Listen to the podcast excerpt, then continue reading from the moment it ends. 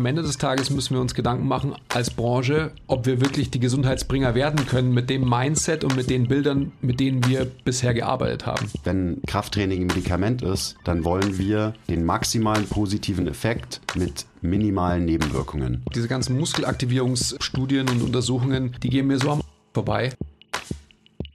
Herzlich willkommen zum MTMT Podcast, der beste deutsche Fitness-Podcast der Welt. Hier sind eure Hosts Andreas Klingseisen und Christopher Herrmann. Was bringt dir dein 200 Kilo Deadlift oder dein Sixpack, wenn du dich nicht wie ein Mensch bewegen kannst und es dir am Ende vom Tag eigentlich scheiße geht? Wir geben bessere Antworten auf die Fragen der Fitnessbranche. Für was brauchst du 100 Zertifikate, wenn du keinen Zugang zu deinem Gegenüber findest? Du musst einfach ein Menschenmensch sein. Grundprinzipien sind Systemen einfach immer überlegen. Es geht um Prozessliebe und nicht um Ergebnisorientiertheit. Fitness und Gesundheit sind keine Endziele, sondern sich dauerhaft autoregulierende Prozesse. Wir haben zwar keine Ahnung davon, aber wir reden trotzdem drüber. ja, liebe Andis, ich freue mich, mit dir hier zu sitzen. In unserem wunderschönen Podcast-Studio an diesem wunderschönen Frühlingstag. Jetzt musst du mir nur noch sagen, über was wir heute reden im Podcast. Ich weiß es auch nicht so genau. Also vielleicht können wir euch, euch da draußen, die ihr zuhört, so ein bisschen mitnehmen. Der, der liebe Quiz und ich saßen jetzt den ganzen Vormittag draußen und haben uns unsere Liebe bekundet. Das war schön. Ja, das bekommt man ja überhaupt gar nicht so mit, aber es passieren natürlich viele Dinge auch behind the scenes. Und jetzt so privater, familiärer, sonst irgendwas Art sind natürlich einfach ähm, immer wieder die Kapazitäten auch anders, als sie in der Vergangenheit waren. Dementsprechend sind die ganzen Arbeitsprozesse auch anders und liefen mitunter nicht so, wie wir sie vielleicht schon gewohnt waren zu haben und die sich etabliert hatten. Also kurzum, wir haben viel über die gemeinsame Zukunft gesprochen und so weiter und sind jetzt gerade an so einem Punkt, also jedenfalls geht es mir so, dass ich eher so, ich will jetzt nicht sagen wehmütig bin, aber auf alle Fälle mich, ähm, ich habe mich über die Vergangenheit gefreut, ich habe mich über unser Gespräch sehr gefreut, wo wir jetzt einen gewissen Status quo erhoben haben und dann einfach auch äh, zukunftsblickend auch wieder einen neuen Plan geschmiedet haben. Guten Plan, ja. Einen guten Plan geschmiedet haben, das halt so viel beinhaltet, eben auch zum Beispiel dieses Podcast hier. Ja, von dem her kann ich jetzt gar nicht sagen, über was wir sprechen, so. Aber wir sprechen halt so. so, so wie immer, so. Wollten wir nicht eigentlich ein bisschen über Training reden? So, hm. wenn wir schon bei Zukunftsplanung sind, dann könnten wir auch ein bisschen über die Zukunft von Krafttraining reden. Stimmt. Wir könnten vor allem den Einstieg dahingehend ähm, versuchen, dass, dass wir über unser eigenes Training berichten. Bei mir wäre es dann schon, okay, next. ich wollte gerade sagen, welches, welches Training, über welches Training willst du berichten? Aber ja, okay. Ja, ja. Es gibt, schon, es gibt schon Sachen, über die ich berichten kann. Ähm, aber ich, vielleicht ist das tatsächlich ein interessanter Aufhänger. Also gerade in meiner Situation, wo ich keine Kapazitäten hatte, familiäre Art wirklich zu trainieren ähm, wo ich mich natürlich aber auch stark hinterfragt habe, was ist, was ist zukunftsblickend mein, mein angestrebtes Ziel? Und was spielt Krafttraining da für eine Rolle? Also der Andi hat, äh, ich glaube, zweimal irgendwie 100 Liegestützen zu Hause gemacht. Hat er vorhin ganz stolz erklärt. Der Wichser. Ja, ich, ich, ich, sagte jeden zweiten Tag, du musst schon genau hinhören. Ja, aber die Frage ist natürlich, für wie viele Tage hast du das wirklich gemacht? Wann, wann ich damit angefangen habe, hättest du auch fragen können. Genau. Vorgestern? also, das stimmt natürlich nicht. Ich habe ähm, hab in der Tat fast gar nichts gemacht, aber ich habe schon mehr gemacht, als ich es jetzt anhört. Aber es tut ja auch nichts zur Sache eigentlich. Also viel wichtiger ist ja jetzt eigentlich, ähm, was ist so, was ist der Gedanke, den ich so mit mir rumtrage? Und ähm, was ist so der Gedanke, den du auch hast? Ja, weil der manifestiert sich ja immer auch in dem, ich sag mal, in der Haltung, die MTMT auch mit nach außen bringt. Ja, dann spann uns doch nicht länger auf die Folter und erzähl mal, was für Gedanken du dir so machst. Also gerade jetzt vielleicht über dein aktuelles Training, was ja sehr limitiert ist, aber auch so eben schon mal zukunftsweisend, wie es dann weitergehen soll bei dir Also ich wieder glaub- mehr Kapazitäten da sind und so weiter Ja. und so weiter. Ich glaube nochmal, ähm, um nochmal Shameless zu pluggen, morgen Abend ist ja äh, Quiz Opener Webinar, Funktion und andere Basics. Also wer sich noch nicht angemeldet hat, sollte das schleunigst tun. Und da ist inhaltlich auch, ähm, Dir ist schon klar, dass der Podcast erst in zwei Wochen rauskommt. ich meinte äh, Atmung und andere Basics, meinte ich. Siehst du, genau so ist es. Ähm, ist alles live, was wir hier machen. Das ist jetzt eine Finte gewesen. Gell? Ist ja auch egal. Also, das ist halt dann fürs nächste Podcast. Worauf ich nur hinaus will, also in dem Podcast Funktion und andere Basics ist ja auf alle Fälle auch ein, ähm, eine Facette von dem ganzen Krafttraining und die Limitierungen von Krafttraining, wie es halt meistens, ich will fast sagen, zelebriert wird. Und das ist ja so mein Steckenpferd-Thema auch. Also ich will mich auf alle Fälle, ich werde weiterhin Krafttraining machen, weil ich ähm, in meinem Narzissmus äh, niemals ja, angekommen sein werde. Also von dem her wird es mir immer wichtig sein, wie ich aussehe. Ich will mich aber vor allem einfach mit zunehmendem Alter, das sage ich ja die ganze Zeit schon, will ich mich gut bewegen können. Das heißt, gut ist gleich schmerzfrei. Und um sich gut bewegen zu können, muss man halt Dinge machen, ähm, die eben nicht auf zwei Beinen ähm, symmetrisch sind, sondern die halt vielleicht asymmetrisch sind, reziproker Natur etc. Und das ist so mein Ansatz. Und ähm, das ist, glaube ich, ja auch so der Ansatz, den, den du mitunter verfolgst. Du hängst natürlich schon noch mehr auch in, in metrischen ähm, Aspekten fest, was vollkommen normal ist. Ähm, ich denke aber, dass, dass sich einfach generell so die, die Art und Weise, wie Krafttraining auch in eben in Fitnessstudios praktiziert wird, in Zukunft maßgeblich ändern wird und muss. Und wir wollen dazu ja ähm, definitiv beitragen. Also, sorry. Nochmal, also die, diese ganzen Aspekte ähm, von höher, schneller, weiter und metrisch getrieben, diese ganzen Bilder, die gezeichnet werden von der Fitnessindustrie, die muss man allesamt mal endlich über Bord werfen und sich halt die Frage stellen, was will ich überhaupt als Mensch sein? Will ich ein ähm, Strichmännchen sein, das sich im Endeffekt wie eben ein reduziertes Lego-Männchen bewegen kann, also vorne, zurück, vielleicht zur Seite, wie, wenn auch immer, wie auch immer, wenn überhaupt, so wollte ich sagen. Oder will ich mich bewegen können wie ein Mensch? Und dementsprechend muss natürlich auch Krafttraining sich entwickeln und sich dahin entwickeln, dass ich mich mehr wie ein Mensch bewege. Ja, auf jeden Fall. Hast natürlich meine Frage jetzt nicht so wirklich beantwortet, aber da kommen wir schon noch drauf. Ich kann sie schon, also du meinst gleich faktisch inhaltlich?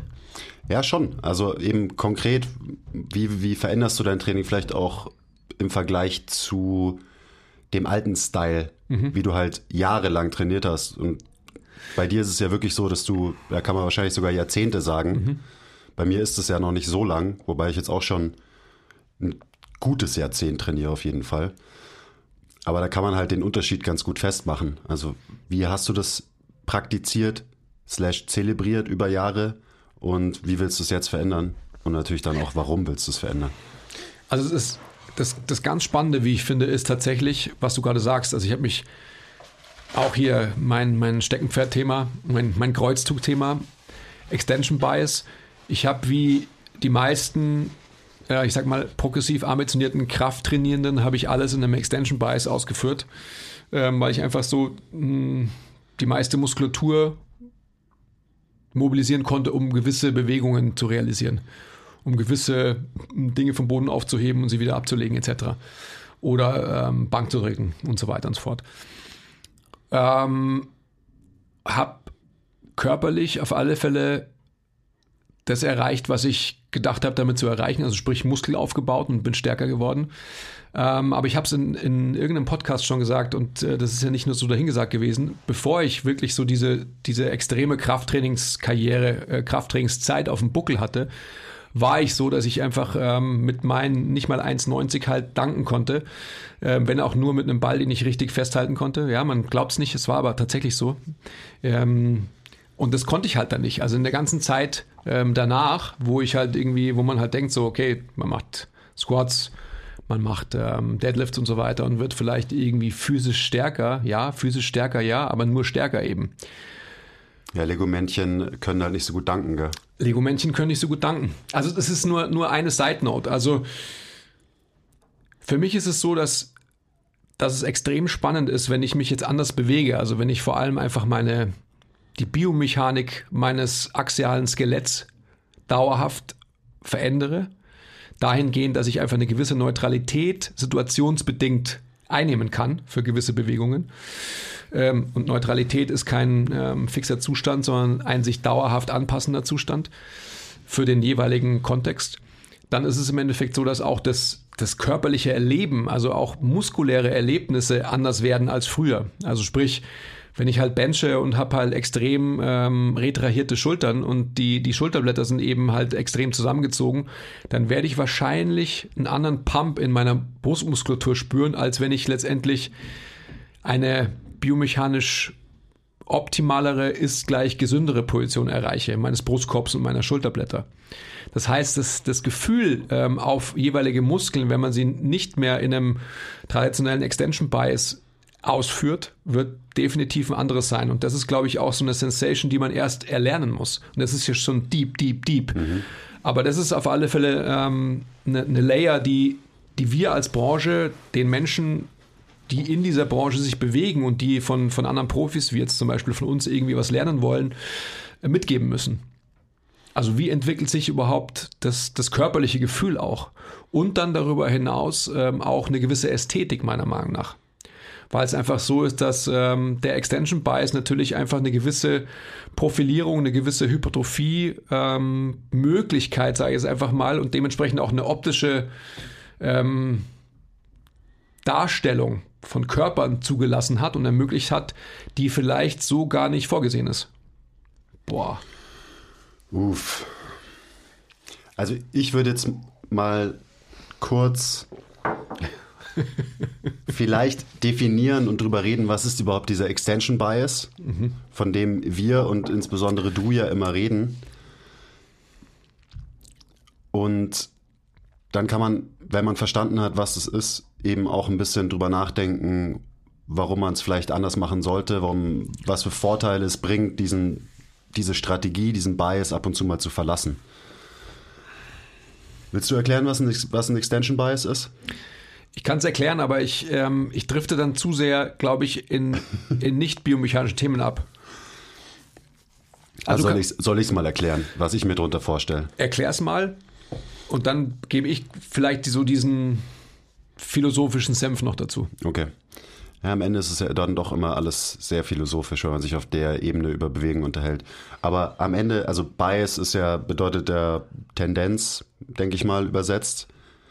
Und ein Extension Bias ist am Ende, so sehe ich das, eine allgemeine Bewegungsstrategie, die man halt verfolgt, eine von Extension getriebene Bewegungsstrategie, also dass man verschiedene Bewegungsaufgaben, konkret ein Squat, ein Deadlift, Bankdrücken, eben in dieser extendierten Tendenz ausführt, was eben viele Vorteile mit sich bringt, bezogen auf viel Gewicht bewegen, was du ja vorhin schon gesagt hast.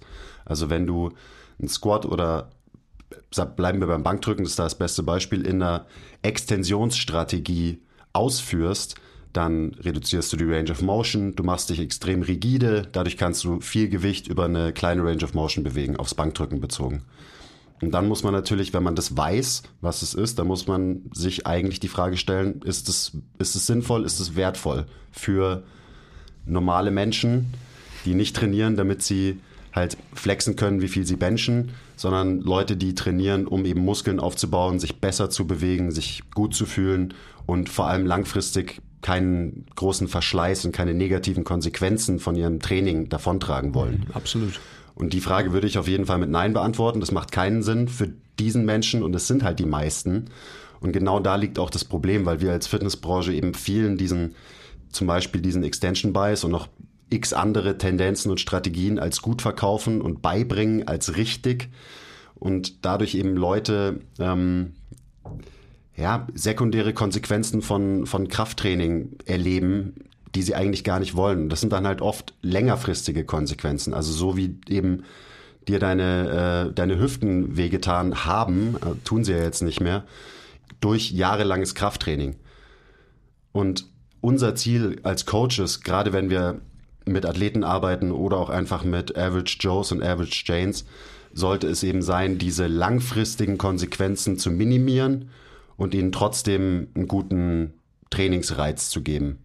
Und jetzt bin ich natürlich auch wieder krass abgedriftet. Eigentlich wollte ich nur erklären, was der Extension Bias ist. Aber das beinhaltet das Ganze halt, weil Extension global betrachtet, also wenn man sich unser ganzes System anschaut und wir versetzen dieses System Mensch immer wieder in Extension, dann wird es dazu führen, dass wir rigide werden, also aka zum Lego-Menschen. Wir können nicht mehr rotieren, was nützlich ist, wenn du sehr viel Gewicht zum Beispiel in der Kniebeuge bewegen willst, weil wenn du 200 Kilo auf dem Buckel hast, dann willst du nicht rotieren, weil wenn du rotierst, dann kann, können schlimme Sachen passieren, wenn du 200 Kilo auf dem Rücken hast. Aber dann muss man sich eben wieder die Frage stellen, wie wichtig ist es wirklich 200 Kilo gerade von oben nach unten zu bewegen und wie wichtig ist es vielleicht, sich diese Bewegungsoptionen zu erhalten, weil am Ende sind Menschen halt rotierende Wesen, so bewegen wir uns durch den Raum, durch Rotation. Und wenn man diese Option nach und nach immer mehr einbüßt durch die Strategie, die man permanent im Training verfolgt, dann ist das nichts Positives. Klar baust du super viel Muskeln auf und du wirst stark in spezifischen Bewegungen. Also ich würde auch zur Frage stellen, bist du wirklich stark, wenn du in drei Bewegungen super viel Gewicht bewegen kannst, aber dir nicht mehr deine zu, äh, Schuhe zubinden kannst oder whatever? Hm, fraglich. Und dahingehend muss sich das Ganze verändern, weil man kann auch anders Muskeln aufbauen, ohne diese längerfristigen Konsequenzen, die Krafttraining mit immer der gleichen einen Strategie einfach haben wird. Und dann sind wir genau bei einem, einem ganz wichtigen Punkt, Muskeln aufbauen. Also, was heißt denn das schon, Muskeln aufbauen? Und was geht damit einher? Ja, genau. Also, wie viel Muskeln braucht man denn überhaupt? Also, ich will diese Diskussion gar nicht eröffnen, nur kurz zum Denken anregen.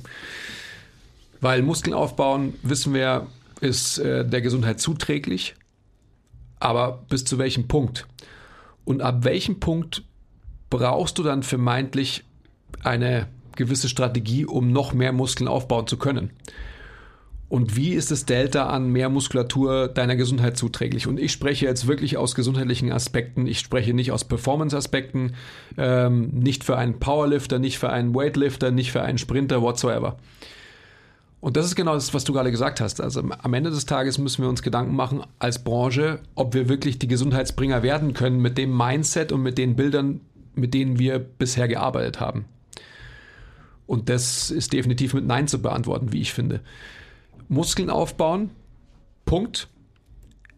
Was ist denn mit anderen Aspekten, die wir ähm, durch Bewegung fördern können? Kardiovaskuläre Aspekte. Also sprich, wie viel Fokus hatten wir auf Kraft und Muskulatur, weil die sich auch gut verkaufen lassen, äh, weil kann man Supplements verkaufen und so weiter ähm, versus eben zum Beispiel den Aspekt äh, kardiovaskuläres Training oder kardiovaskuläre Gesundheit. Das ist jetzt, will ich jetzt gar nicht eröffnen, großartig, weil ich glaube, wir bleiben bei äh, Biomechanik und äh, Muskulatur, Hypertrophie etc. Aber das ist auf alle Fälle halt so ein Gedankenprozess, der, der ganz wesentlich ist und der ganz wichtig ist, wofür sich der normale Krafttrainierende halt immer gedrückt hat, will ich im wahrsten Sinne des Wortes sagen, weil es halt langweilig, anstrengend, ähm, und sonst irgendwas ist und vor allem halt keinen dicken Bizeps oder keine dicken Chesticles gibt. Ja, ist nicht so gut fürs Ego, wie halt der dicke Bizeps oder dass du deinen Jungs sagen kannst, ich habe gestern 150 gedrückt. Genau so ist es. Also ich würde, wenn wir jetzt dabei bleiben, finde ich gut, nochmal zurück zu unserem Doppelpodcast über Gesundheit gehen. Mhm. Also wenn ihr den noch nicht gehört habt, dann hört euch die zwei Folgen an dann kriegt ihr so ein bisschen Einblick, was wir uns unter Gesundheit vorstellen, weil dann müssen wir das jetzt nicht nochmal aufrollen. Und da ist eben so genau die Sache, Gesundheit hat sehr viel mit Variabilität zu tun und mit Anpassungsfähigkeit. Und wenn man im Gym immer die gleichen Dinge äh, trainiert, also die gleichen Bewegungsstrategien, aka zum Beispiel Extension, aber auch eben aufs kardiovaskuläre System bezogen, immer die gleichen Energiesysteme trainiert, also halt immer in einem Belastungsbereich von irgendwie 30 Sekunden und dann macht man wieder lang Pause, dann wird man dadurch zwar gut in diesen spezifischen Anpassungen, was Energiesystem, Muskelaufbau und so angeht, aber es gibt halt ein paar Bereiche, die wo man halt nicht anpassungsfähig ist. Und wenn du dich darauf spezialisierst, dann wirst du global gesehen Anpassungsfähigkeit einbüßen in anderen Bereichen. Das ist einfach so. Und dann hast du keinen Zugriff auf ein großes Spektrum und diese Variabilität in allen Bereichen ist auf jeden Fall ein Riesenfaktor, wenn es um Gesundheit geht. Und dementsprechend muss ich Krafttraining, ja, muss ich Krafttraining dahin entwickeln, dass wir die Variabilität des Menschen, den wir vor uns haben, also jetzt als Trainer, dass wir die fördern. Und da muss man eben einfach das große Ganze sehen und nicht sagen, ja gut, Muskeln aufbauen ist gesund, ist so, safe. Und deswegen konzentrieren wir uns jetzt zu 100 Prozent drauf, dass du maximal viel Muskeln aufbaust und maximal viel Körperfett verlierst. Weil dann leidet zum Beispiel dieser Aspekt, dass du dich eben wie ein Mensch bewegen kannst. Und wenn du dich bis ins hohe Alter wie ein Mensch bewegen kannst, dann wird es deiner Gesundheit auf jeden Fall zuträglich sein. Mhm. Das, was du ja jetzt auch am eigenen Leib erfahren hast. Also du stellst dein Training um, du achtest auf andere Sachen, du trainierst andere Bewegungsstrategien und auf einmal ähm, tun dir deine Hüften nicht mehr weh, wo du schon irgendwie von Ärzten gesagt bekommen hast, so ja, mhm. brauchst halt neue. Also Ab. ich rede jetzt für dich. Äh, ja, dann, du, hast, du hast vollkommen recht, das habe ich ja schon öfters erzählt. Da muss man sich auch dann vor Augen halten, dass, dass die Strategie, die wir, ich kann dann nur immer und immer wieder darauf zurückkommen, die wir als normale Meatheads im Gym verfolgen, also extensionsgetriebene Strategien, eben dazu geführt haben, dass sich natürlich auch komplett alle Strukturen in meinem Körper dahingehend ausgerichtet haben und ausgebildet haben, mhm. dass sie halt genau diese Art von, von Belastung können, aber andere eben nicht. Und was du vorhin schon gesagt hast, ähm, ein Lego-Männchen kann sich halt nicht drehen. Also wenn du eine Extensionsstrategie verfolgst und die nicht nur ähm, eben in den drei großen Lifts und dann wirst du wieder in Anführungsstrichen ein normaler Mensch, der sich auch drehen kann, weil er im Endeffekt ne, zu einer gewissen Neutralität zurückkehrt. Ähm, die meisten Meatheads werden es aber nicht sein, sondern die werden halt ihr Leben in einem gewissen Extension Bias verbringen und dementsprechend einfach die Konsequenzen tragen müssen. Alle, gibt so viele Beispiele, ja, so viele Beispiele davon, die man aufzählen könnte. Ähm, und darüber macht sich aber keiner Gedanken, sondern auch wieder das Beispiel, was ich immer bringe, mit Tutte und Rücken weh. Ja, wahrscheinlich muss ich doch noch ein bisschen mehr deadliften. Ja.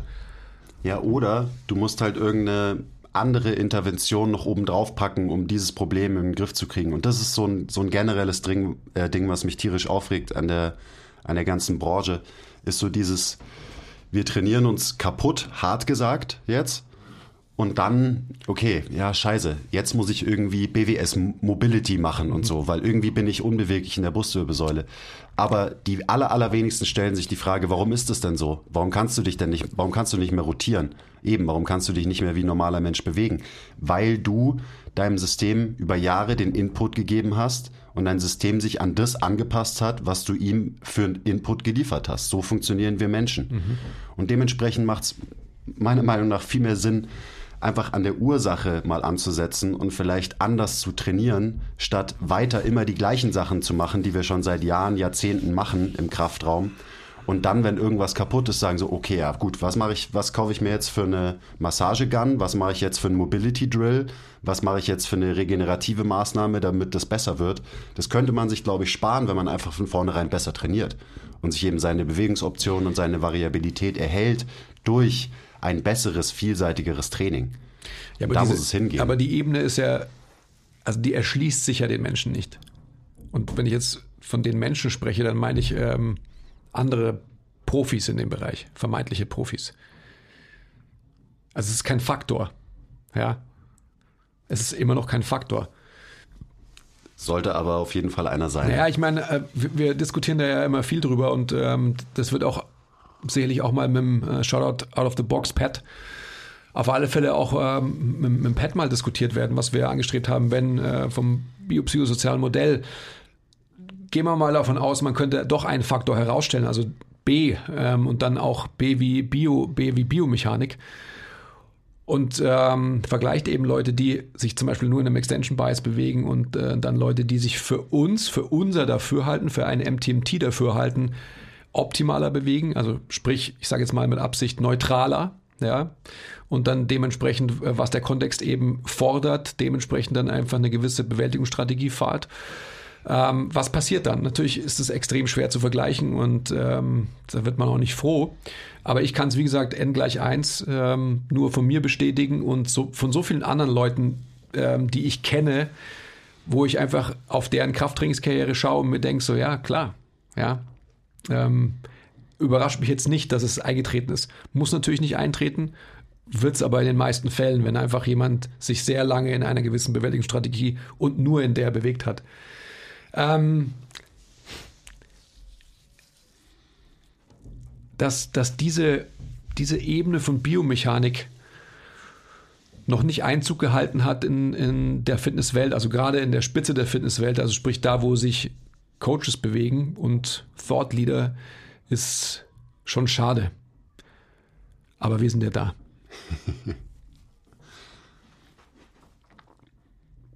Also wir haben uns viel zu lange, viel zu sehr limitiert, glaube ich, in unseren Methoden, mit den Systemen, die dann eben auch um diese Methoden aufgebaut wurden, die viel, das hatten wir auch in einer von den letzten Folgen irgendwann eben auf Bodybuilding und Powerlifting beruhen. Und dann ist irgendwie dieser komische Auswuchs aus diesen zwei Sportarten entstanden, was wir jetzt so als standardmäßiges Krafttraining wahrnehmen. Und wir reden da viel drüber und wir haten da auch gerne drüber. Das heißt am Ende nicht, dass alles total falsch ist, was wir bis jetzt gemacht haben. Das heißt nur, dass wir es auf jeden Fall besser machen können. Und so dieses ganze Functional Training hat es ja irgendwie auch schon probiert oder probiert das Ganze. Und da sind einige Prinzipien drin, die super sind. Also alleine, dass man halt öfter mal äh, auf einem Bein irgendwas macht oder in einer asymmetrischen Position irgendwas macht.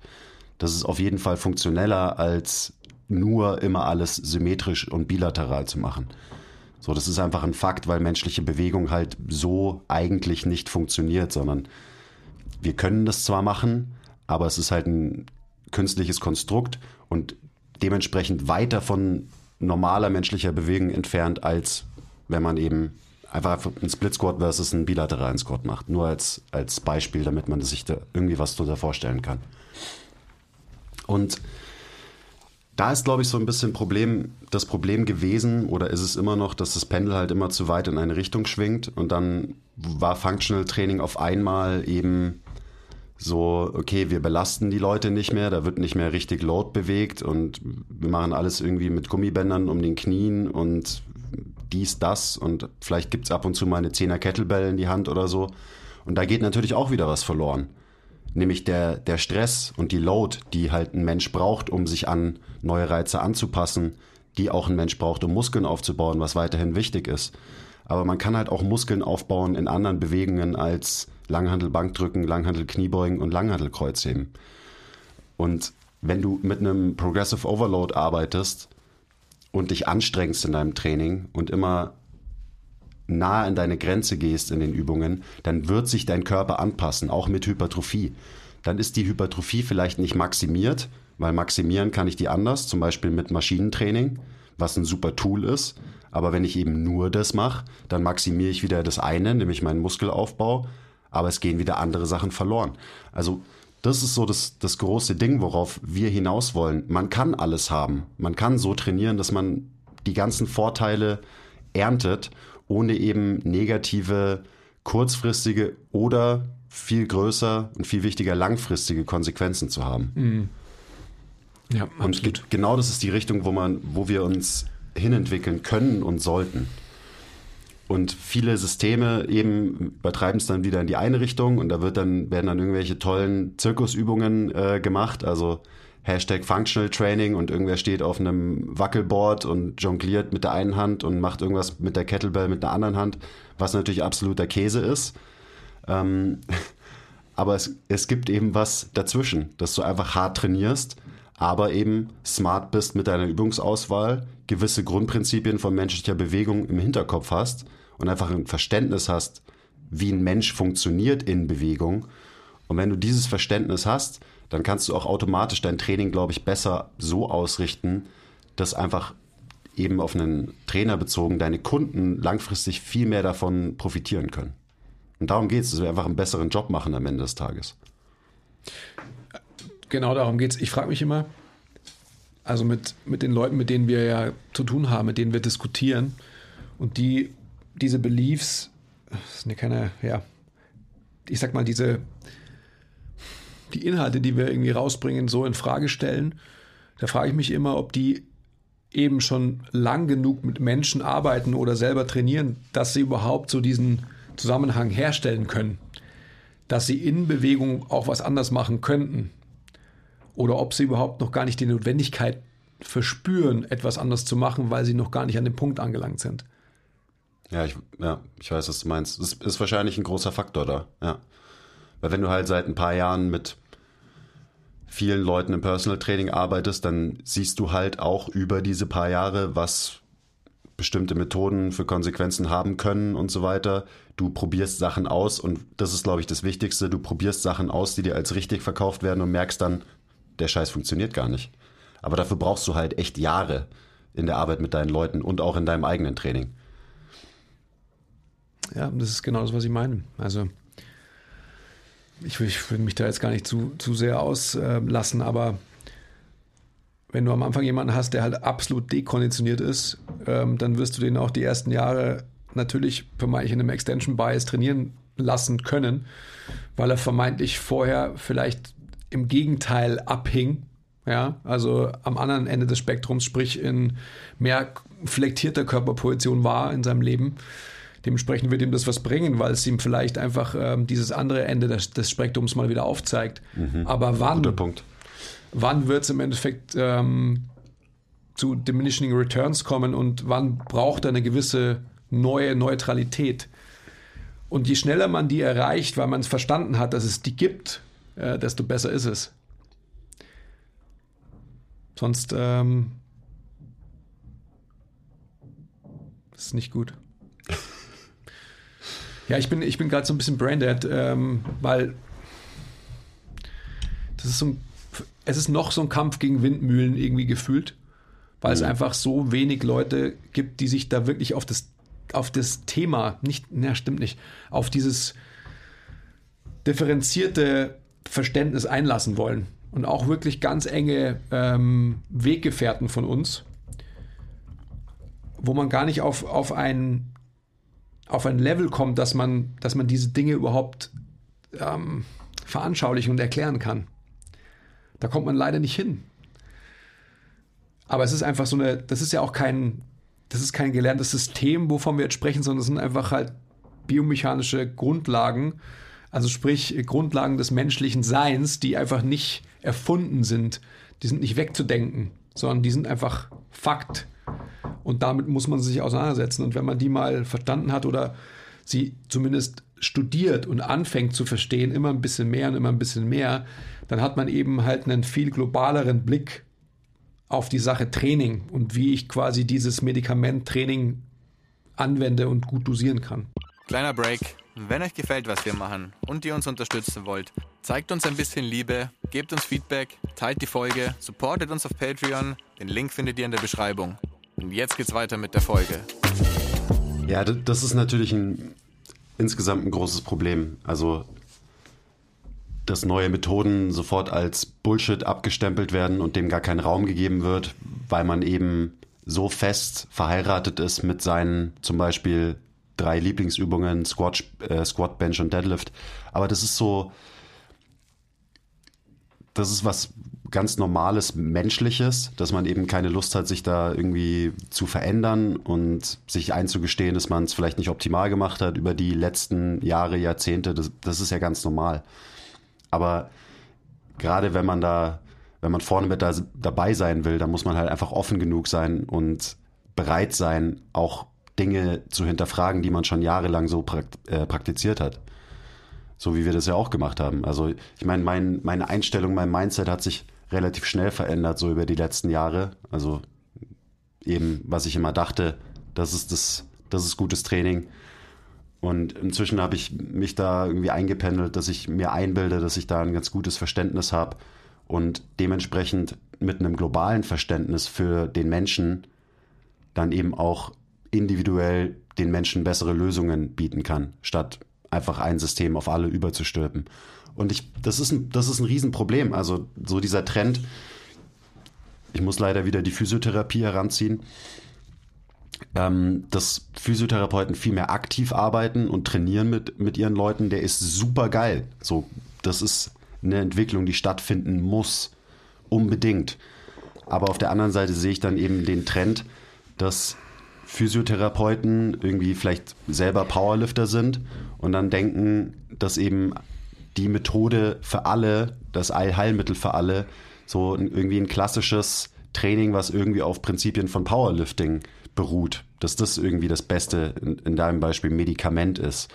Und das ist halt engstirnig und da sieht man einfach viel zu wenig, was, äh, was rechts und links von einem passiert. Und das ist ein Problem. Also ich denke da viel drüber nach und ich denke mir immer so, wie wäre es denn in der Medizin, wenn wir irgendwann gesagt hätten, so, ja, die Methoden, die wir haben und die Medikamente und eben alle Behandlungsmethoden, die wir jetzt haben, die passen doch, oder? Wir brauchen, wir müssen keine neuen erfinden. So, es passt schon. So, da wird jedem klar, dass das absolut hirnrissig ist. Sonst würden wir immer noch, keine Ahnung, äh, Aderlass machen und Elektroschocktherapie oder irgendeinen Bullshit. Aber die Krafttrainingsbranche, die ist da gefühlt so hängen geblieben, dass sie gar nichts Neues mehr zulässt. Und wie gesagt, das ist ja was ganz Normales. Mein Lieblingsbeispiel ist immer der Dude, der Händewaschen erfunden hat und von seinen Ärztekollegen als Idiot abgestempelt wurde und am Ende vereinsamt in einer ähm, psychiatrischen Einrichtung verstorben ist und dann irgendwann Jahrzehnte später seine ganzen Medizinerkollegen gesagt haben, hm, das war vielleicht doch nicht so blöd, ähm, was der Typ da gesagt hat, dass wir uns, bevor wir Leute aufschneiden und sie operieren, uns mal die Hände waschen sollten. Das ist eine fucking wahre Geschichte. Und es veranschaulicht einfach nur, wie wir Menschen funktionieren. Und das kannst du perfekt anwenden auf Training. So, nein, nein, das passt. Wir, wir, wir, machen all, wir haben immer alles richtig gemacht. Wir machen das alles richtig. Das ist super so. Wir brauchen keine neuen Methoden. Please. Also, Krafttraining ist 100 Jahre ungefähr alt. Also nochmal um, um das Beispiel hochzubringen, was du gerade gesagt hast, Physiotherapie und vielleicht hast du einen Therapeuten, der halt ähm, vielleicht selber Powerlifter ist oder halt, ich sag mal, Meathead oder ja, doch. Also er muss ja, er muss ja nicht mal, er oder sie muss ja nicht mal ein ähm, ambitionierter ja, Wettkampf-Powerlifter sein, aber halt so trainieren wie einer. Ja dann wird quasi der Bias, äh, wie Training funktioniert und wie quasi auch eben äh, das Medikament Bewegung und Training funktioniert für die, für seine Patienten oder für ihre Patienten genauso ausfallen. Und das ist eben genau das Riesenproblem. Ich kann es nur noch mal aufbringen, weil das ist ja genau mein Thema. Ähm, dass man Bewegung unter dem unter der Maxime, unter dem Aspekt der Leistungserbringung als richtig assoziiert. Und das ist das Riesenproblem. Ja? Weil ähm, wenn Gewebe stärker wird, dann wird es ja auch robuster. Ja, natürlich wird es das. Aber wenn ich Gewebe, sprich Muskulatur, in einer knöchernen Ausrichtung stärker mache und nur in einer, dann wird es im Endeffekt auch nur anpassungsfähig in dieser einen Richtung sein. Und irgendwas anderes geht dann verloren. Mein Thema jetzt wieder mit meinen Hüften. Ich habe mein, mein Becken sicherlich über 20 Jahre in eine Position geprimed, dass es in der Position so rigide geworden ist, dass um, um mich wie ein Mensch zu bewegen, gewisse andere Strukturen so überfordert wurden, weil die Bewegungsoptionen meines Beckens und dementsprechend auch meiner Hüfte, also sprich der Artikulation vom dem Femurkopf in der Pfanne halt einfach nicht mehr gegeben war und dementsprechend halt Strukturen darunter gelitten haben. Und das ist einfach so ein Fakt, der ist nicht weg zu reduzieren. Und das ist einfach was, wo gerade Leute, die jetzt zum Beispiel Physiotherapeuten sind, die ja ein vermeintlich globales Verständnis über Biomechanik und Anatomie haben sollten, so weit denken müssen, dass sie sich mit diesem Aspekt beschäftigen und dass sie nicht denken, die Leistungserbringung ist gleich für mich jetzt Extension Bias, ist die Art und Weise, wie ein Mensch zu bewegen ist. Und das ist wiederum der Aspekt, der, der von der einen Seite, also performanceorientierte Menschen sind auf der Seite von dem Spektrum. Wenn ich da mit Leuten spreche aus dem Functional Training und ihnen versuche, das heranzutragen, dann sagen sie, ja, so haben wir es ja immer schon gemacht und ich weiß gar nicht, äh, wovon du jetzt sprichst. So quasi Extension Bias war für uns nie ein Thema. Aber es ist trotzdem für sie ein Thema. Natürlich ist es das. Weil, weil es im Endeffekt. Schau dir ein FMS an. Richtig. Als ein Beispiel. Aber es ist trotzdem, also es wird im Functional Training nicht als Extension Bias verstanden, wenn ich das versuche zu erklären, sondern es wird eher, jetzt in dem Fall, wenn ich diskutiere, mein Hintergrund des Powerliftings herangezogen, um zu sagen, naja gut, du hast natürlich falsch gemacht und eindimensional gemacht. Ähm, und dann sage ich, ja, natürlich habe ich das falsch gemacht. In meinem Ansinnen habe ich es falsch gemacht oder eindimensional. Aber du machst genauso falsch, siehst aber gar nicht, dass du es falsch machst. Weil du denkst, du bewegst dich und den Menschen, mit dem du arbeitest, funktionell richtig. Das heißt, das ist eigentlich noch viel schlimmer. also noch viel schlimmer, wenn man davon sprechen kann, als der, der Powerlifter. Weil dem ist ja ähm, bewusst, unbewusst klar, dass er zumindest irgendwie den, den Ast der, der Leistungserbringung verfolgt. Klar, jedem Powerlifter ist klar, dass der Sport, den er betreibt, kein Gesundheitssport ist. Ja. Also hoffe ich zumindest. Ich, also am Ende, ich komme nochmal zurück auf diese Analogie zu Medizin und Medikamenten und so weiter ich kenne mich da nicht wirklich aus, aber ich gehe mal davon aus, ähm, dass auch ähm, so wie Medikamente entwickelt werden. Da wird halt versucht, den gesundheitsbringenden Faktor immer weiter zu verbessern und Nebenwirkungen immer weiter zu reduzieren. Ansonsten ah, wieder oh, bräuchte man einfach keine neuen Medikamente und es würde eine komplette Industrie gar nicht geben. Und so sollten wir so eigentlich gut. auch arbeiten mhm. mit Training. Ich habe letztens auch, ich habe einen Post gelesen, da hat irgendwer gesagt, ja, wir brauchen keine neuen Übungen. So, was soll das? Wieso sehe ich immer irgendwelche Leute, die neue Übungen posten auf Instagram? So, wir brauchen das nicht. Doch, natürlich brauchen wir das. Vielleicht brauchen wir nicht unbedingt neue Übungen in Anführungszeichen, aber wir sollten drüber nachdenken, wie wir die Übungen ausführen, die wir halt ausführen. Also, so denke ich da auch eben unterbewusst im Hinterkopf drüber nach. Wenn Krafttraining ein Medikament ist, dann wollen wir den maximalen positiven Effekt mit minimalen Nebenwirkungen. Und wenn wir das, wenn wir da immer besser werden wollen, dann müssen wir offen sein für Neues. Und dann müssen wir die Mechanismen verstehen, die hinter Bewegung stecken. Und das wird dann zu wenig geschult. Weil wenn du ein System lernst oder Studien liest und dir evidenzbasiert auf die Fahnen schreibst, hm, bei einem System so, da lernst du ein starres System. Dann bist du schon mal von vornherein nicht so anpassungsfähig und variabel als Coach, wie du es sein könntest. Und wenn du dir evidenzbasiert auf die Fahne schreibst, dann siehst du Statistiken über Outcomes von Interventionen und so weiter auf eine große äh, Stichprobe bezogen. Aber was ist denn mit den Mechanismen, die dahinter stehen? Die spielen da keine Rolle. Und wenn du diese ganzen Mechanismen und eben Grundprinzipien und so weiter verstehst, dann glaube ich, dass du am Ende auch einfach keine Studien brauchst. Weil wenn du verstehst, wie der Mensch vor dir funktioniert, dann kannst du ein gutes Training mit dem machen. Dann kannst du, also nicht nur jetzt auf Training bezogen, sondern dann kannst du dich gut auf den einstellen, auch psychologisch und sozial eben und so weiter. Und dann, braucht, dann braucht, brauchst du keine Studie. Anderes Beispiel, was das nochmal veranschaulicht. Letztens auch ähm, so einen kleinen, kleinen Diskussion gehabt, irgendwo in den Kommentaren über äh, Gluteus medius und wie man den am besten aktiviert und mit welcher Übung und so weiter. Und halt ein bisschen diskutiert, ein paar biomechanische Hintergründe dazu erläutert und so weiter. Und dann war so das Fazit von meinem Gegenüber am Ende so, ja, okay, cool, dann freue ich mich schon auf die Studie, ähm, die dann zeigt, dass die EMG-Aktivität höher ist bei der Übung, die du jetzt gesagt hast. Und da war meine Antwort so, die brauche ich nicht, die Studie. Weil wenn ich, wenn ich verstehe, wie Biomechanik funktioniert und wie Gelenke sich bewegen und wie Muskeln arbeiten, dann brauche ich keine EMG-Studie, die mir das nochmal zeigt. Weil wenn das faktisch so ist, weil Menschen halt alle die gleichen Knochen und Muskeln haben und sich runtergebrochen dann doch irgendwie gleich bewegen, so dann, dann bin ich fein. Dann brauche ich keine EMG-Studie, die mir das nochmal irgendwie beweist.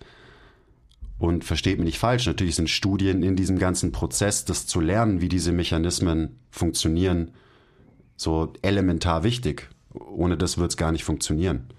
Aber auch wieder, es ist genau das Gleiche. Wenn du dir nur Studien anschaust, limitierst du dich krass und siehst links und rechts viele Sachen nicht.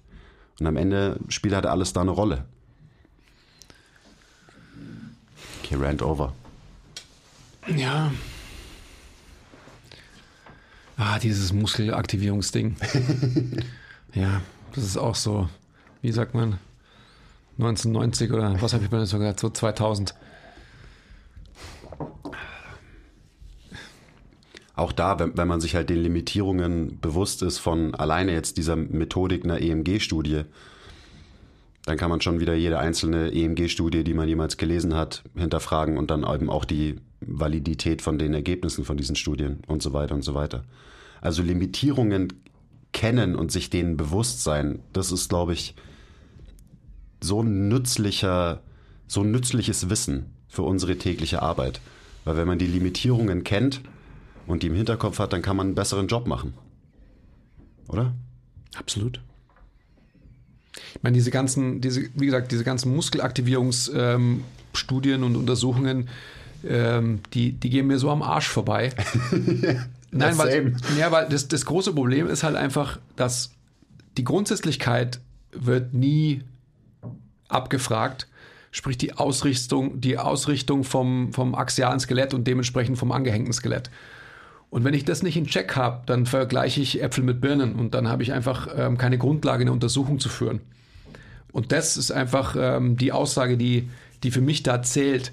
Und dementsprechend ist es halt einfach, ist so eine Untersuchung einfach ähm, obsolet. Ja. Also man braucht sie schlichtweg nicht. Du kannst ja. nicht, du kannst nicht, anders formuliert, dass man es auch verstehen kann, was ich sage.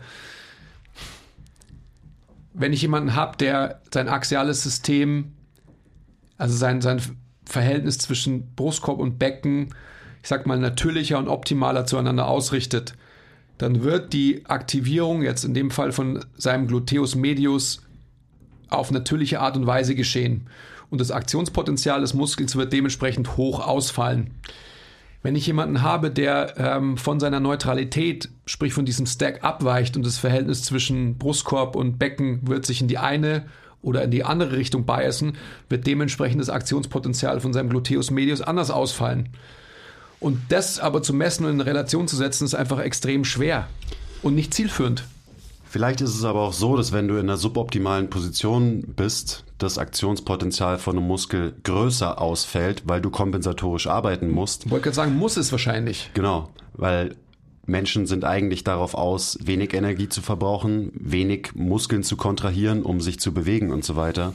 Und also alleine das veranschaulicht ja, dass, ah ja, hohe EMG-Aktivierung ist gleich gut, auch absoluter Käse ist. Ja, Vielleicht ist genau das Gegenteil der Fall. Ich meine mit hoch auch nicht hoch in, in, in terms of hoch, ja, sondern einfach, es wird ausfallen. Ja, deswegen sage ich ja, also. Aber das ist, also das ist ein interessanter Punkt, weil eben EMG-Studien immer noch so der Goldstandard für alles sind. Und wenn ich wissen will, wie ich am effektivsten diese Muskelgruppe trainieren kann, dann gucke ich mir die Studienlage dazu an. Und das sind halt EMG-Studien. Und wie gesagt, das ist ein, ein wichtiges Puzzleteil auf dem Weg zu einem besseren Verständnis. Aber es ist eben nicht, es kann, es sollte nicht der Goldstandard sein, weil ähm, ich muss gerade lachen, sorry. Wie sind wir eigentlich von Training, wie wir selbst oder wie ich trainiere, jetzt dahin gekommen? Classic. ich glaube, zum Beispiel so eine Übung wie der Frog Pump, den ich auch vor ein paar Jahren noch in meine, in meine Pläne reingebaut ähm, habe, da wird es wahrscheinlich eine sehr große EMG-Aktivierung von den Glutes geben. Aber wenn man sich das Ganze biomechanisch betrachtet, dann wird klar, dass ein Frog Pump, um Glutes zu hypertrophieren, absolut ungeeignet ist. Und dann ist Range halt so, of Motion so, oder? Genau, Range of Motion zwei Zentimeter. ähm, wird da viel mechanische Spannung appliziert auf den stärksten Muskel im Körper? Oder ist die EMG-Aktivierung so hoch bei dieser Übung, weil du diesen Muskel in eine mechanisch verdammt ungünstige Position bringst? Ja. Also nur, dass man mal ein Beispiel hat, was man anfassen kann. Und dann auch wieder, wenn du die Mechanismen verstehst, wie funktioniert Hypertrophie, wie funktioniert der Gluteus Maximus, in welcher Ebene, welche Bewegungen macht er, so dann auch wieder, dann brauche ich keine Studie, sondern ist klar, dass bestimmte Bewegungen besser geeignet sind, um dieses Gewebe zu hypertrophieren, hypertrophieren als andere Bewegungen. Und dann, wie du richtig gesagt hast, dann sind mir die EMG-Studien auch scheißegal, aber trotzdem waren sie wichtig auf meinem Weg, das überhaupt mal zu verstehen. Absolut. Und jetzt komme ich wieder zurück zu meinem eigenen Training. Ich bin schon die letzte Dreiviertelstunde super gespannt drauf. Nein, weil es ist eigentlich ein ganz guter Segway jetzt. Ähm, Gerade Gluteus und so weiter, weil der ist ganz schön atrophiert bei mir. Aber da sind wir jetzt bei einem ganz wichtigen Punkt. Er ist atrophiert ähm, bei mir in meinem subjektiven Ansinnen. Wenn ich zum Beispiel meine Frau frage oder wenn ich andere Menschen frage, die eben halt nicht so ähm, Körperdysmorphiker sind wie wir, dann sagen die, hey, ähm, du siehst so gut aus wie noch nie. Mag deine Frau dein kleines Ärschle? Mag sie. Hast du mal Glück gehabt. Also, das ist wirklich ein guter Segway. Weil für mich ist es ganz klar so, dass, ähm, und da sind wir auch bei so einem Punkt, jetzt so die, die Zeit, Covid ist das eine, aber bei mir ist es wirklich die familiäre Situation mit zwei kleinen Kindern, die mich einfach dazu gebracht haben, dass ich halt jetzt lange nicht mehr ähm, im Gym Krafttraining betrieben habe. Also ich habe mich bewegt, aber ich habe kein progressives Krafttraining betrieben, so wie ich die letzten 20 Jahre gemacht habe. Und diese Bewegungslimitierungen, die ich habe im Alltag und so weiter, sind noch viel weniger geworden. Das heißt, ich glaube, dass in dieser kurzen Zeit, weil let's face it, also was sind denn jetzt diese, wie lange habe ich jetzt nicht mehr im Gym trainiert? Drei Monate? Ja, sowas. Hätte ich auch gesagt. Roundabout drei Monate versus ähm, 25 Jahre am Eisen. Und selbst nur diese kurze Zeit von drei Monaten haben mich dazu gebracht, dass ich mich viel, also gefühlt, viel freier bewegen kann. Ich kann irgendwie anders atmen. Ich habe ähm, viel mehr Möglichkeit, mich leichter und einfacher mit meinen Kindern am Boden zu bewegen. Also ich merke einfach, dass ich dem Boden näher bin. Also ich habe keine Restriktionen, irgendwie meine Hüften ähm, dem Boden nahe zu bewegen und so weiter. Du musst vielleicht auch nicht mehr jedes Mal, wenn du in die Hocke gehst, so ein Old Man Noise dazu machen, so ah, und wenn du aufstehst, dann nochmal. Mm, ah. Der ist schon gelernt immer noch drin, so, dass, dass da meine Frau ähm, auch mich immer auslacht, so, by the way. Shoutout. Ja, ich fange auch schon an, verdammte Scheiße. Aber jetzt, um auf den Punkt zu kommen. Also mein, mein Training in der Zukunft, oder das habe ich ja auch schon angefangen, bevor ich quasi jetzt so eine, ähm, eine Trainingsabwesenheit hatte, dass ich wirklich, ähm,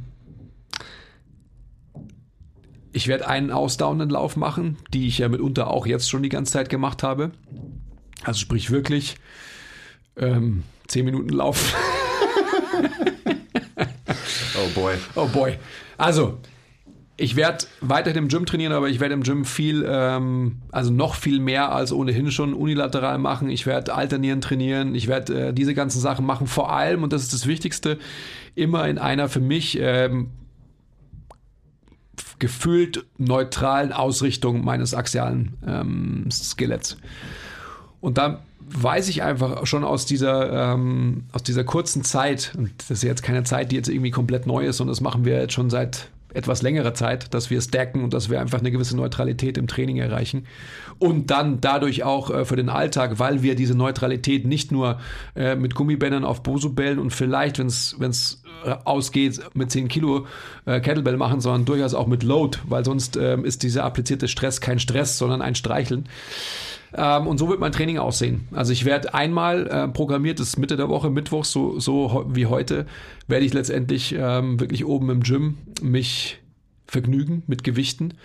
Und dann wahrscheinlich ähm, einmal sprinten, einmal ausdauernd mich bewegen, also langsamer und länger. Und dann wahrscheinlich noch einen Kraftzirkel machen. That's it. Ja, doch noch über dein Training geredet. Das heißt auch, dass, und das ist das Wichtige, ich spreche ja immer gern von Körperbildern. Das heißt, mein Körperbild und auch mein, ich habe ganz an, anfangs von meinem Narzissmus gesprochen. Natürlich habe ich ein gewisses Bild, wie ich aussehen will. Ja, das heißt, ich will natürlich nicht in Anführungsstrichen unmuskulös wirken, aber meine neue Muskulösität, geiles Wort, ähm, wird einfach eine andere sein, als jetzt, keine Ahnung, mit 98 Kilo daherzukommen oder mit 95 oder sogar mit 90. Also wahrscheinlich wird mein neues Gewicht so sich bei 85 Kilo einpendeln, nehme ich mal an. Boah, das ist schon echt abgefahren, wie gestört wir sind, gell? Also Absolut. Ich merke das bei mir auch gerade krass. Ich habe jetzt ein bisschen Gewicht verloren. Ich bin unter 110 Kilo. Mhm. Und so wie man über sich selber redet, also wie leicht man Begriffe wie Lauch und ähm, Lappen oder Mhm. Fettsack oder sowas um sich schmeißt. Und ja, ich bin schon ein krasser Lauch mit meinen nicht mal 110 Kilo. Also es, es ist wirklich krass, wie ein, wie das so über die Jahre, Jahrzehnte einfach die Selbstwahrnehmung verzerrt. Ist wirklich abgefahren. Zum Glück sagt meine Freundin immer, sie will nicht, dass ich zu dünn werde, aber also sie will nicht, dass ich krass muskulös bin, sondern dass ich immer ein bisschen fetter bin. Ja. Das ist ein guter Einfluss in meinem Leben. Absolut. So, die will nicht, dass ich zu lean werde. Das ist immer so, nee, erst lieber noch was. Er ist auch richtig. Aber genau, was du gerade sagst, das ist ja, das ist eine Erweiterung der eigenen Identität. Und die müssen wir halt hinbekommen. Das ist ja das, das eine Ableitung davon sind eben Bilder. Also wie, wie sind die Bilder, mit denen man spielt? Wie sind die Bilder, die kommuniziert werden und so weiter. Ja. Und ich meine, wenn man sich das anschaut, ähm, der Thiele und ich haben ja unsere Arbeiten darüber geschrieben, über, also wir haben Medikamentenmissbrauch in der Fitnessszene untersucht, aber ein wesentlicher Teil davon war inhaltlich natürlich einfach so diese Körperbildstörung, vor allem beim, beim jungen Mann, beim, beim jungen Krafttrainierenden.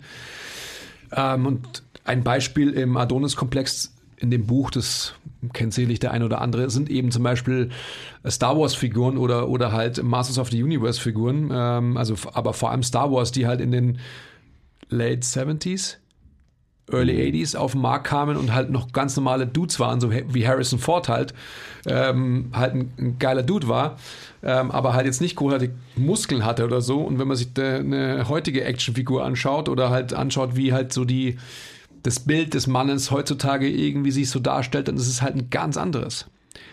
Und das ist halt natürlich, jetzt gehen wir, gehen wir ganz weit, ähm, aber das ist einfach ein gesellschaftliches Phänomen, für mich Problem, das es zu adressieren gilt. Und womit die Fitnessbranche natürlich auch ganz eng verkoppelt ist. Klar.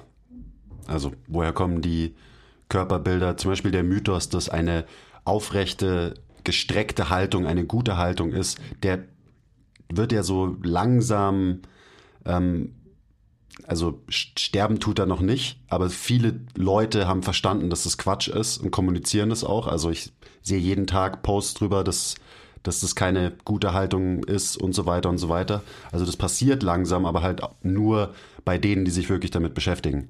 So bei der, ich sag mal, Mainstream ist das natürlich noch lange nicht angekommen. Also da muss man einfach nur mit unseren Kunden reden. So, ja, ich, meine Haltung ist schlecht. Können wir, da, können wir da was machen? Und dann ist natürlich auch wieder als Coach schwierig, wie gehst du damit um? Also wie kommunizierst du dann mit so jemandem, der mit solchen Beliefs zu dir kommt? Weil zu sagen, nein, das ist falsch, was du mir erzählst. Ich erzähle dir was wirklich, wie es richtig ist, ist auf jeden Fall nicht der richtige Weg ähm, zu kommunizieren mit seinen, mit seinen Leuten. Aber dazu auch mehr in unseren Webinaren, wenn es um Coaching und Kommunikation geht. Da apropos nochmal, by the way, morgen, ähm, ach so, das ist ja schon wieder nicht, gell? Ja, Entschuldigung. Ja. Ich bin einfach alt und mache dumme Witze. Ja, morgen halte ich das erste Webinar. Also morgen habe ich es gehalten. Und falls ihr es verpasst habt, dann checkt unsere Seite, weil das Ganze gibt es auch als Aufzeichnung. So kann man es zum Beispiel machen, Andi. Okay, danke. Stimmt, es gibt ja auch eine Re dauerhafte Review-Option. So schaut's aus. Ja. Wollte ich, sollte ich eigentlich auch über mein Training noch irgendwie reden oder? Ja, das kannst du schon Kann machen. eigentlich machen, oder? Ja. Das ist ja eh im, im Grundgedanken ist es ja durchaus ähnlich, oder? Ja. Also sehr ähnlich zu dem, was du gesagt hast. Äh, bei mir ist es noch ein bisschen mehr gebiased hin zu ab und zu mal ein richtig schweres Gewicht bewegen. Im Moment trainiere ich so, ich gehe einmal die Woche laufen, also habe eben eine längere Ausdauerbelastung, sagen wir mal um die 40 Minuten.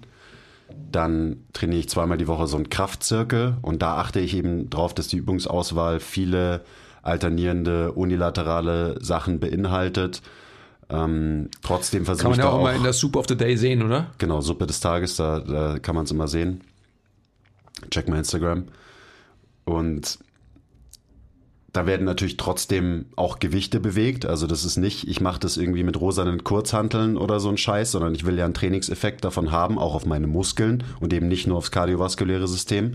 Natürlich wird ein Zirkeltraining immer eher Richtung kardiovaskuläres System gebiased sein und nicht so sehr auf Hypertrophie wie ein klassisches Bodybuilding-Training zum Beispiel.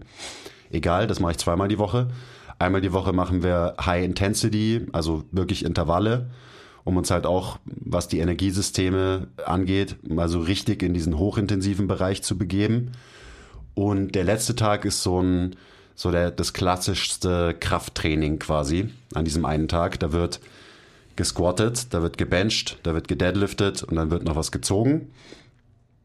Aber auch da, auch das habe ich eben leicht verändert und ordne mich nicht mehr der Langhantel unter, weil es gibt meistens eine, eine bessere Lösung als die Langhantel auch für diese Bewegungen. Also ich hebe mit der Trapper, ich beug mit der Safety Bar, ich bench mit der Football Bar.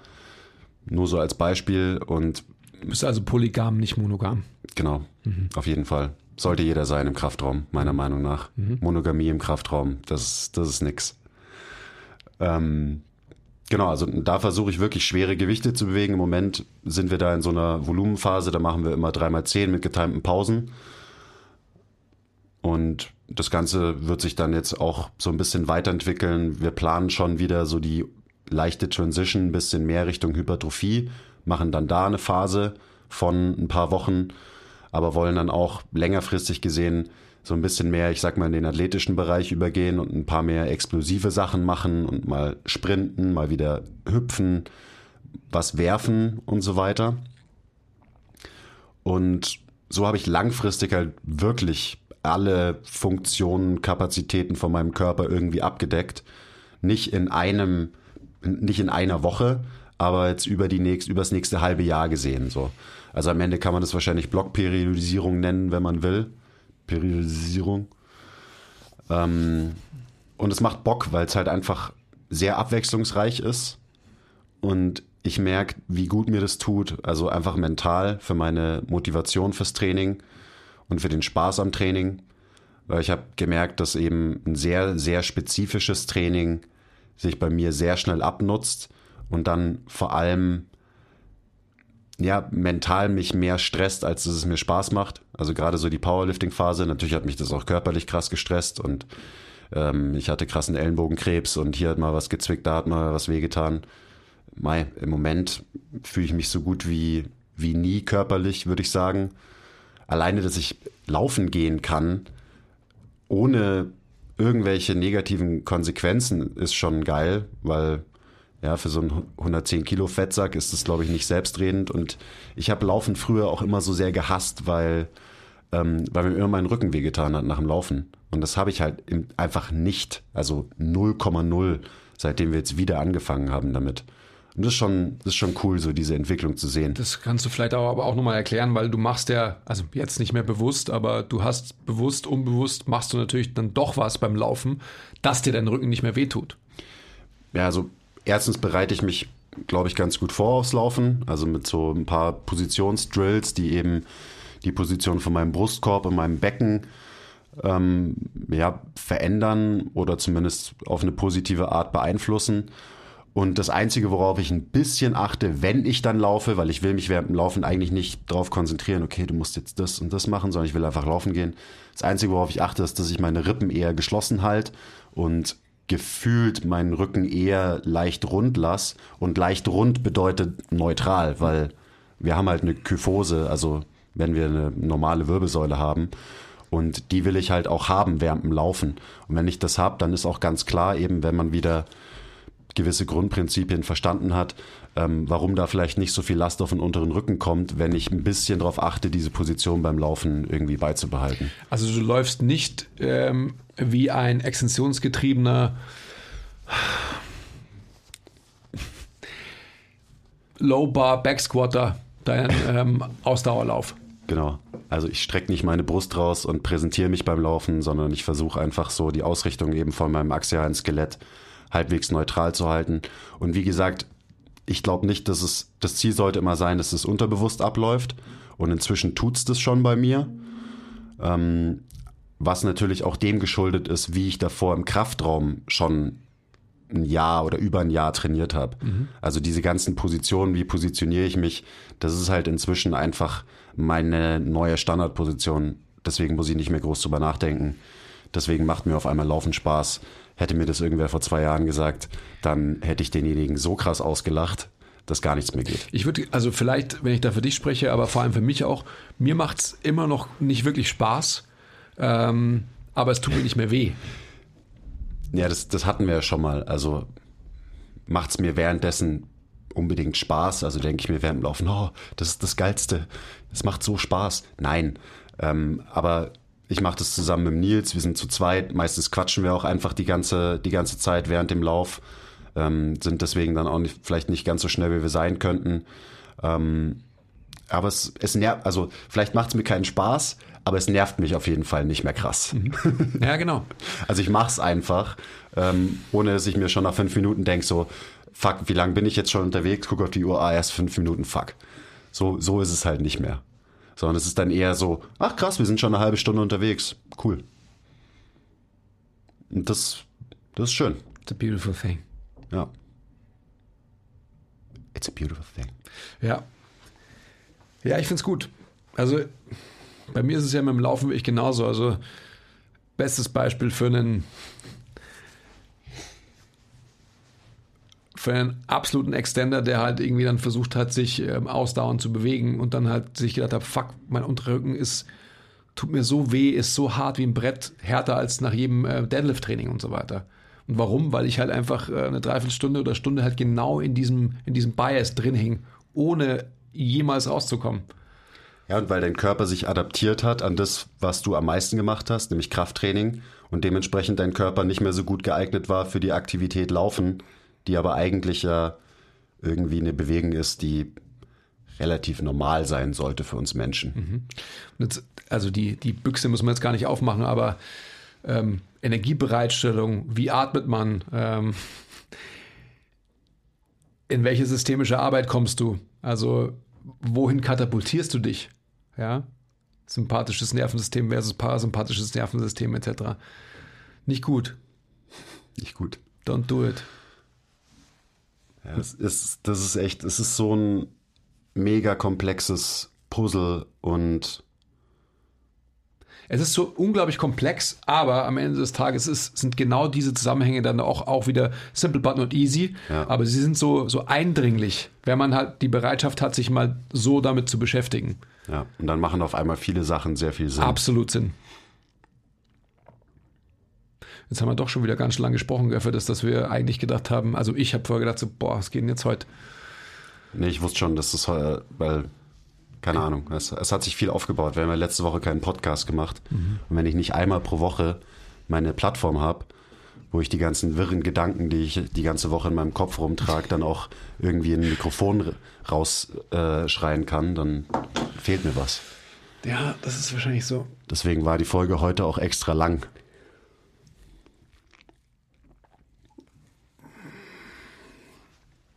Okay. Ja, schön war's. Ja. Abmoderation brauchen wir jetzt auch nicht mehr und so, oder? Kommt alles. Doch, doch, nee, wir haben, wir haben ja keine Abmoderation aufgenommen. Ach so. Die müssen wir immer noch manuell machen quasi. Ja, okay. Also erstmal als großen Shoutout zum Abschluss, Big Shoutout an meinen Mann Joe slash Drunken Masters für das wunderschöne, Thank you, thank you, thank you. beste Intro Deutschlands der Welt, was ihr am Anfang vom Podcast gehört habt. Big Shoutout an ähm, Major Key Alert Basti Schüssler dafür, dass er mit uns das Intro äh, eingesprochen hat. Und jetzt, Andi, jetzt kommst du mit der Abmoderation. Jetzt haben wir doch gesagt, dass du das machst. Ich mache kein Buy oder so. Das kannst du selber machen. Was Ja, ist denn okay. jetzt hier eigentlich? Verstehe ich, wie du so jetzt so gemein sein musst, aber äh, danke, dass ihr uns zugehört habt. Falls ihr falls ihr falls ihr Fragen zu dieser Warte. falls ihr Fragen zu dieser Folge habt, schreibt uns gerne eine E-Mail und wir kümmern uns vielleicht in der nächsten Podcast Folge darum. ihr müsst nicht verstehen, warum ich das gerade so komisch sag, ähm, aber danke fürs Zuhören und bis zum nächsten Mal. Okay. Bye. Ach ja, und unterstützt uns, kauft unsere Sachen. Ihr findet alle Links unten in der Beschreibung. Peace.